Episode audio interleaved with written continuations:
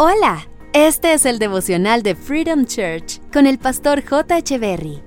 Bienvenidos. Hey, ¿qué tal? ¿Cómo están? Es un gusto estar nuevamente con ustedes. Filipenses capítulo 4 verso 5 dice, que su amabilidad sea evidente a todos. ¿Tenemos que ser amables con quienes no nos agradan? La respuesta es sí. Porque ser amables con quienes no nos agradan no quiere decir que seamos hipócritas. Significa que tenemos la suficiente madurez para tolerar su personalidad y nuestra amabilidad no puede ser para unos cuantos, debe ser para todos. En resumidas palabras, la amabilidad debe ser tan natural como lo es el respirar.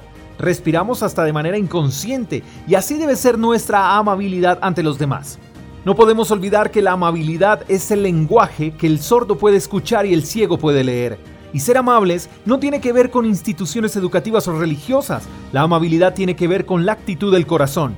Cada quien decide, la amabilidad no es un deber, es una elección, así que nadie puede obligarnos a ser amables, como tampoco podemos obligar a los demás a hacerlo con nosotros. Pero es triste cuando un saludo de buenos días, buenas tardes o buenas noches no es correspondido. Es triste cuando hay que preguntarle a la gente si es posible que ceda la silla a una mujer en un bus. Es triste ver cómo un abuelo atraviesa solo la calle porque no hay nadie amable a su alrededor. Es triste ver personas que ni las gracias dan cuando les sirve un café a la mesa. Y es más triste y doloroso saber que dentro de este grupo de personas hay algunos que dicen ser cristianos.